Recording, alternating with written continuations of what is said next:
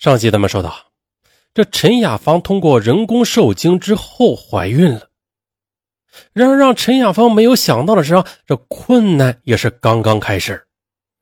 因为怕父母反对，她只得暂时的将自己怀孕的事情瞒着家人，独自一人硬着头皮去给未出生的孩子办理各种手续。可是啊，因为是未婚生子，人工受精时也没有走正规的途径。这要让孩子顺利的生下来也并非易事。接着，为了孩子出生以后能够顺利的上户口，陈亚芳便去民政局办理了单身单亲证明。因为是未婚生子啊，将无法享受到生育保险，陈亚芳只得从一开始就选择自费。而在为肚子里的孩子奔波的同时，陈亚芳最担心的还是怕父母知道这件事之后无法接受。啊，因此啊，和父母住在一起的他，每天下班回家之后都是顶着很大的压力的。可是啊，随着肚子里的孩子一天天的长大，已经怀孕两个多月的陈亚芳便开始出现了强烈的妊娠反应了。她心里清楚啊，自己害怕面对的那一幕即将到来。二零一六年春节前夕，陈亚芳去医院见了小卡之后，决定辞职回家安心养胎。这母亲得知他辞职了，觉得不可思议。我说呀，你工作干得好好的，为什么要辞职啊？哦，妈，我跟你说，你不要急啊。我我怀孕了，我想生了孩子以后再出去工作。什什么？这母亲听后两眼一黑，便瘫倒在了床上。说：“你肚子里的孩子是谁的？”一旁的父亲质问：“不是谁的，是我自己一个人的。”你你没有结婚就怀孕了？不是，你都三十多岁的人了，怎么这么蠢呢？不得已，陈亚芳只得将自己人工受精的来龙去脉和父母全盘托出。哪知父母听后更是无法接受了，父亲当场就叫来附近的亲友长辈，非要逼着陈亚芳去医院将孩子打掉。可陈亚芳想，这肚子里的孩子是自己千辛万苦才怀上的，哪里舍得？于是便与家人激烈的争执起来。而亲友也轮番上阵劝说陈亚芳：“哎呀，趁着肚子里的孩子还没有成型，赶紧打掉吧！啊，以后再找个男人嫁了，还可以再生的。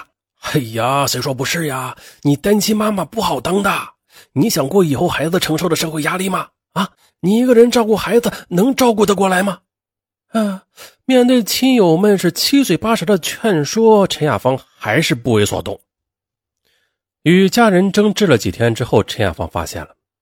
这样下去并不利于事情的解决。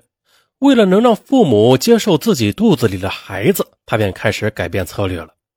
他知道父亲性格很保守，而母亲又比较能接受新鲜的事物，于是啊，他就先从母亲这边开始做工作。他知道老人们都渴望家里能够四代同堂，而母亲呢，反对最大的原因还是担心孩子来路不明，怕生下来以后不健康。陈亚芳就耐心的和母亲讲述人工受精的科学依据啊，先让母亲放下心中的担忧啊，以后你们孙儿啊就跟我姓，你看多好啊！而且啊，我不嫁出去，那我们母子还能天天的陪在你们二老身边，这个何尝不是一件很开心的事啊？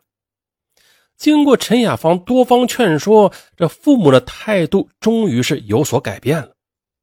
二零一六年春节后，陈亚芳为了不让父母担心自己将来独自照顾孩子的事便主动的掏钱让他们去欧洲旅游散心，留下自己一个人在家里料理生活。父母临走前，他随口叫父母带点进口奶粉回来。可没曾想呢，父母结束十五天的旅游回到家时，他们不但带回来很多奶粉啊，还连各种婴儿用品呢也都买回了好几大包回来。母亲还开心的和他聊起来啊，在外国买这些婴儿用品时的曲折过程啊，看着父母态度的转变，陈亚芳的心里也渐渐的轻松了。然而，眼看过了父母那关，可周围邻居听说陈亚芳通过人工受精怀孕，都觉得这不可理解啊啊！好好的一个女孩，就因为嫁不出去变疯了，这是啊？哪是什么人工受精啊？肯定是被哪个男人嗯。给糟蹋了，不是这些难听的话语传到陈亚芳的父母耳边之后，两位老人虽然是早有心理准备啊，但还是气的是捶胸捶胸顿足啊！你看，气得连话都说说不利索。而正是外人的指指点点，让父母反倒不再去责怪陈亚芳了啊！一天晚上，母亲突然对他说：“啊，乖孩子，以后一定要保持良好的情绪。你既然决定这么做了，那我和你爸只好支持你啊！事到如今呢，不支持也不行了，一切都晚了啊！有了家人的理解和支持，陈亚芳也在积极的规划着未来。他在家里除了养胎，还会温习外语，学习新的知识。他打算等孩子上幼儿园之后，自己就重新开始工作，挣钱养家和带孩子。闺蜜王小珍也时常过来看他，两人总是围绕着孩子的话题说个不停。心细的王小珍却有些担心的问了：“呃，如果以后孩子问你爸爸去哪儿了，你会怎么回答他呀？”“嗯，在他年纪很小的时候，我就先告诉他，嗯，爸爸和妈妈分开了，去国外生活了。”等他长大以后，也应该能理解这些事儿了。那我再把真实的情况告诉孩子。然而呢，就在陈雅芳怀孕六个月的时候，已经对爱情和婚姻不抱有希望的她，却无意间的在网上认识了一个叫做陈东的广东人。这个陈东是在国外做生意，两人啊都能用很流利的英语进行交流，又有很多共同语言。陈东更是对陈雅芳有种相见恨晚的感觉。而陈东的出现，又将陈雅芳尘封已久的心房给打开了，给他生活又增添了几分意外的甜蜜。可是，当陈东表示要回国追求陈雅芳时，陈雅芳却犯难了。他只得向对方说出自己虽然是单身，但已经做了人工受精了，啊准备当单亲妈妈的事实。啊果然的，网络那头的陈东听完之后便沉默了。良久，才发出一句意味深长的话：“，这个我没有心理准备，你让我再考虑一下吧。”陈亚芳呀，剩下的只有苦笑。在闺蜜得知陈亚芳做人工受精之后，又遇到自己倾心的男人，也替她感到遗憾。哎呀，要不是你怀孕了，也许能和他幸福的在一起呢。哦，没关系的，现在我有了自己的孩子。下一步就全心发展自己的事业，至于爱情嘛，那就看缘分了。二零一六年八月初，陈亚芳顺利的产下一个大胖小子，孩子很健康。新生命的降临给这个特殊的家庭增添了不少欢乐，孩子的爷爷奶奶呀，更是对他疼爱有加。而陈亚芳刚体会到初为人母的那份惊喜时，这闲言碎语再一次扑面而来。这一次，她因为未婚而选择人工受精当妈妈的故事被媒体报道之后，在网上也掀起了轩然大波，也引来了不少争议。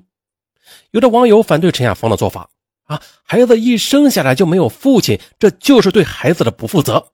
凭她这种扭曲的做法，就不配做一个合格的母亲。但是也有不少网友支持她，认为呢，每个人的生活方式不同啊，与其等待别人给予幸福，那也可以自己去努力的争取嘛。对于网友的指责呀，陈亚芳却认为自己并没有做错什么。针对这个案例，上海大学社会学教授顾俊泽认为，这啊只是一个个案，还远远不能达到挑战传统婚姻的观念啊，挑战传统伦理的地步。而就在近日啊。正当陈雅芳无力应付网友们的各种言论之时，陈东却又突然联系上了陈雅芳。他表示自己想了很久啊，最终啊还是决定回国和他见面。如果是真爱，我呢就应该接受你的一切。陈雅芳也没有拒绝啊，因为他对爱情啊还是有着一些期许的。呃，能遇到相爱的人呢就在一起，遇不到就一个人带着孩子努力的迎接幸福新生活吧。最后，再祝愿那些单亲妈妈们啊坚强。